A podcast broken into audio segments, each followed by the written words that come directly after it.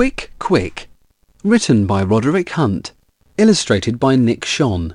Based on the original characters created by Roderick Hunt and Alex Brychta. The ball shot off. I can get it, said Kipper. But Kipper got stuck. Biff ran to get Dad. Kipper is stuck, said Biff.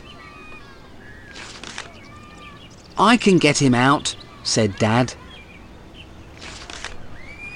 He is still stuck, said Biff. Dad rang Mum. Kipper is stuck, said Dad.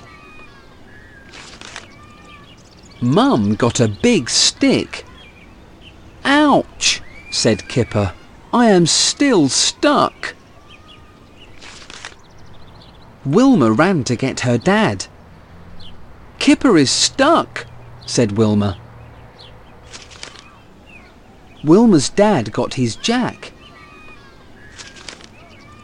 Kipper got out.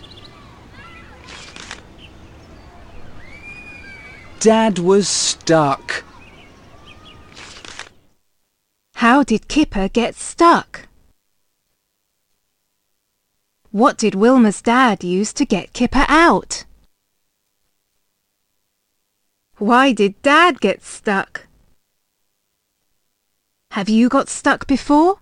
Where? A maze. Help Kipper get the ball.